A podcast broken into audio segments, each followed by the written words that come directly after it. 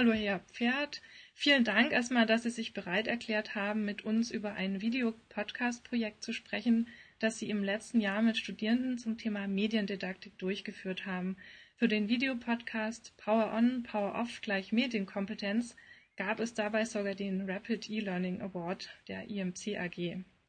Meine erste Frage wäre, in Ihrem Seminar ging es ja um das Thema Mediendidaktik. Inwiefern hilft hier ein Praxisprojekt weiter als jetzt pure Theorievermittlung?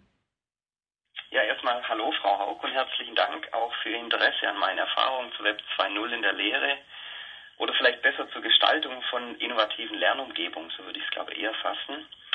Also ich denke, dass vielfach Themen zwar sehr schön strukturiert vermittelt werden, jedoch kommen diese bei den Studierenden nicht so oder nicht ganz in dieser Weise an.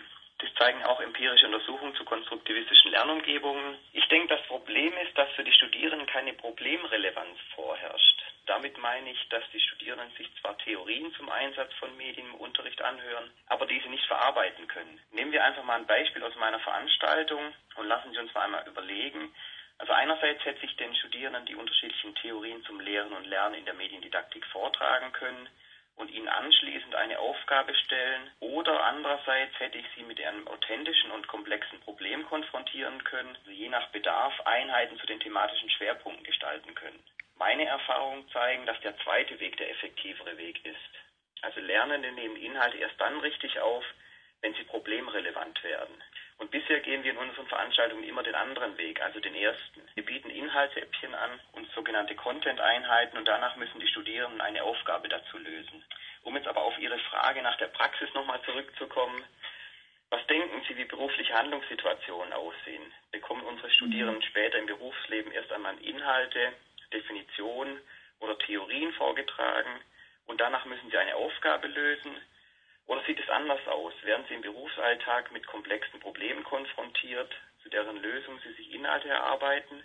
Und genau auf diese Situation möchte ich vorbereiten und die Kompetenzen dazu entwickeln. Also am Lehrstuhl betreuen wir zurzeit einen Modellversuch, der mediendidaktische Problemstellungen mit sich bringt und den wir in der Forschung untersuchen. Also darin entwickeln wir sogenannte innovative, kooperative Lernumgebungen mit Web 2.0 Technologien. Und die Studierenden habe ich nun in meiner Veranstaltung in die Rolle von mediendidaktischen Beratern versetzt, die zu den unterschiedlichen mediendidaktischen Problemen dann Lösungskonzepte entwickeln sollten. Ihnen wurde in diesem Modul die Möglichkeit gegeben, als mediendidaktische Berater anhand einer realen Fallsituation aus der Forschung theoretische Konzepte im Rahmen von Themenschwerpunkten, Video und auch textbasiert in Teams aufzubereiten und zu präsentieren. Außerdem erhielten sie die Gelegenheit, eine individuelle forschungsrelevante Problemstellung zu bearbeiten und in einem Weblog zu konzipieren und zu diskutieren. Also kurzum, es ging darum, Videos mit Problemlösungskonzepten zu mediendidaktischen Problemen gemeinsam didaktisch zu designen. Ich würde sagen, diesen Learning by Design Ansatz, der schafft es eben den Wissenserwerb von Lernenden durch die eigenständige und aktive Entwicklung von sogenannten LearnLab-Videos zu fördern. Und dieser Ansatz geht auf Shimon Papert und Mitch Resnick vom MIT zurück und basiert eigentlich auf der Theorie des Konstruktionismus, zu dem ich aber jetzt nicht nochmal ausführen möchte, sondern einfach ganz kurz nochmal sagen, also neben diesen Videos mussten auch sogenannte LearnLab-Notes in einem Weblog entwickelt werden. Und wichtig war den Studierenden und mir die Feedback- und Reflexionsrunden. Also Feedback wurde nicht nur von mir gegeben, sondern die Studierenden mussten ihre Drehbücher in unterschiedlichen Phasen auf sogenannten didaktischen Messen ihre Kommilitonen präsentieren und danach im Weblog bereitstellen. Jeweils zwei Gruppen haben dann immer eine andere Gruppe beurteilt und ihnen konstruktives Feedback gegeben. Und in den Reflexionsphasen konnten dann die Studierenden ihre Konzepte überarbeiten und weiterentwickeln. Und bei Bedarf habe ich dann Inputphasen zu den einzelnen thematischen Schwerpunkten veranstaltet oder Gruppenberatungen gegeben. Mhm. Eine kurze Nachfrage. LearnLab Notes. Heißt das sowas wie Tagebucheinträge, die den Prozess begleiten? Genau, in dieser Form muss man sich das vorstellen, dass sie genau eben dokumentieren, wie sie vorgegangen sind, wie in der Gruppe Diskussionen stattgefunden haben, wie sie diese Konzepte entwickelt haben, auf was für Ressourcen sie zurückgegriffen haben. Jetzt kam da doch einige Technik zum Einsatz. Also Sie sprachen von Weblog dann eben die Videopodcasts selbst. Wie war das mit der Technik? Wie kamen die Studierenden damit zurecht und kam da vor lauter Technik nicht manchmal der Inhalt zu kurz? Mhm, das ist eine ganz interessante Frage, ja. Also wir haben insgesamt 15 Beraterteams, drei bis vier Personen, also Studierenden in der Veranstaltung gehabt und die hatten wenig Vorerfahrung zu Videoproduktion oder Schnitttechniken. Sie fragen, ob vor lauter Technik nicht der Inhalt zu kurz kam. Und da möchte ich Sie mal fragen, ob Sie mit mir mal ein Gedankenexperiment durchführen möchten. Und zwar stellen Sie sich vor, es müssen E-Learning-Module entwickelt werden, das heißt Content produziert werden und diese wird dann an Lernende bereitgestellt. Was denken Sie nun, wer lernt in diesem Szenario am meisten und am effektivsten? Die Produzenten des Content. Dies kann man auch losgelöst von E-Learning und Buchautoren bzw. Lehrbuchautoren übertragen. Lehrbuchautoren lernen doch, indem sie sich mit Inhalten auseinandersetzen und diese entsprechend didaktisch aufbereiten müssen, damit der Leser oder Lernende sich damit auseinandersetzt. Und genau diesen Ansatz, also diesen Learning by Design Ansatz, oder wie ich es nennen würde, Kompetenzentwicklung durch Social Media Design, habe ich für meine Veranstaltung fruchtbar gemacht. Wir brauchen also keine teuren Content-Anbieter, wenn ich über 60 hochqualifizierte und kreative Studierende in der Veranstaltung habe, die ihren eigenen Content erstellen können. Oder einmal zusammengefasst geht es mir konkret um drei Dinge. Das Design, die Kooperation und als letzter Punkt die Reflexion. Also ich möchte, dass die Studierenden etwas kooperativ designen, also Artefakte oder didaktische Produkte, wie man es nennen möchte, entwickeln und über Feedback darüber nachdenken, wie sie es verbessern und redesignen können. Und dabei ist es eben wichtig, nicht die Studierenden am Ende der Veranstaltung mit der Problemstellung zu konfrontieren, nachdem man ihnen Inhalte vermittelt versucht hat, sondern eben zu Beginn. Also das Timing ist hier sehr wichtig. Und Sie glauben gar nicht, wie hungrig die Studierenden nach Ressourcen und Inhalten sind, die dann relevant für ihre Problemstellung ist. Und mich hat immer wieder überrascht, wie wenig Studierende in der Veranstaltung gefehlt haben. Und nochmal jetzt zum Umgang mit der Technik. Was wir ja gerade beobachten, sind die Veränderungen in unserer Gesellschaft aufgrund der technologischen Entwicklung wie Web 2.0.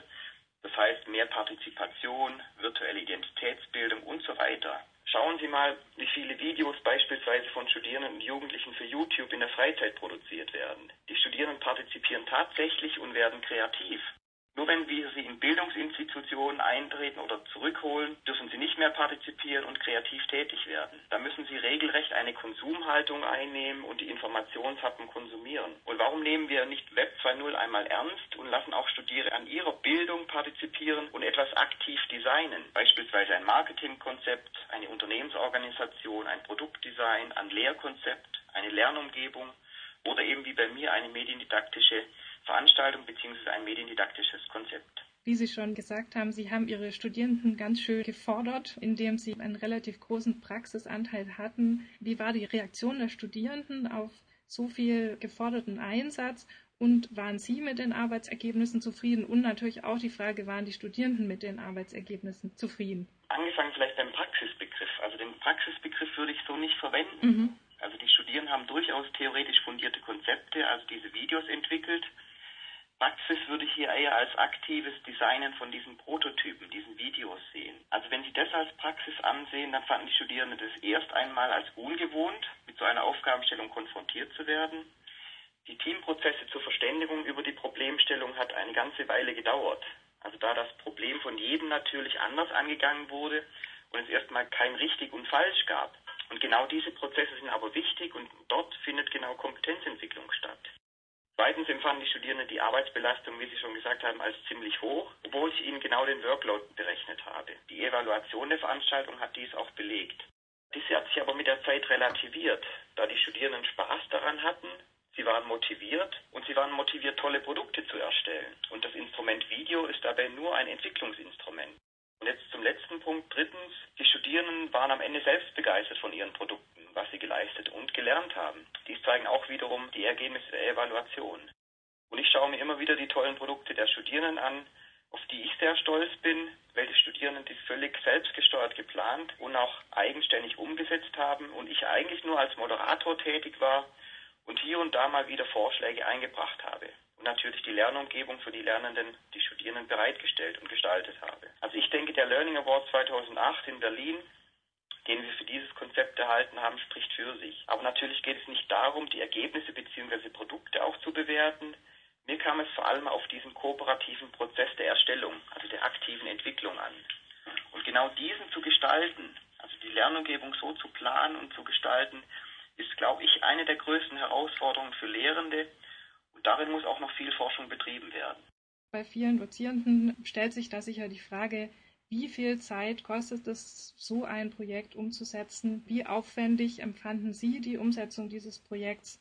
Und haben Sie vielleicht ein paar Tipps für Dozierende, die etwas Ähnliches planen? Also genau wie die Studierenden war für mich der Zeitaufwand natürlich auch erhöht. Jedoch sehe ich immer, was dabei rauskommen soll auch. Also bei einem solch didaktischen Design, das man dann einmal konzipiert, vergehen schon einige Monate. Und während der Veranstaltung ist natürlich auch Flexibilität gefordert. Wenn die Studierenden dann eine Beratung wünschen oder Technologien wie Wikis oder Weblogs, dann müssen diese eben genau auch bereitgestellt werden. Auch kurzfristige Änderungen im Konzept während der Veranstaltung sind vorgekommen, die dann an den Wochenenden oder nachts eingearbeitet werden müssen. Ein Beispiel wäre die Gestaltung von Feedback. Also die Studierenden haben dann konkret ein schriftliches Feedback von ihren Kommilitoninnen und Kommilitonen zu ihrem Drehbuch eingefordert. Dies muss dann gestaltet werden und eben eine geeignete Plattform und Organisation bereitgestellt werden. Aufwendig ist eben die Gestaltung der Lernumgebung, die zur Auseinandersetzung mit diesen Inhalten anregen soll. Der Prozess ist dabei wichtig, nicht so sehr das Produkt, das am Ende herauskommt.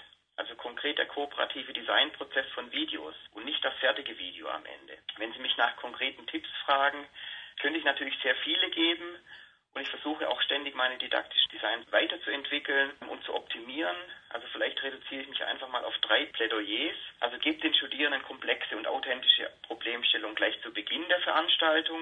Lasst sie im Team Problemlösungskonzepte entwickeln und gestaltet Feedback und Reflexionsphasen. Und als letztes nutzt natürlich neue Medien wie Web 2.0 Medien nicht nur zur Vermittlung, sondern explizit zur Entwicklung und zwar der Konzepte von den Studierenden und damit auch ihre Kompetenzen. Vielen herzlichen Dank, Herr Pferd. Das war ein sehr interessantes Interview und ich wünsche Ihnen auf jeden Fall weiterhin viel Erfolg bei Ihren äh, sehr interessanten Projekten.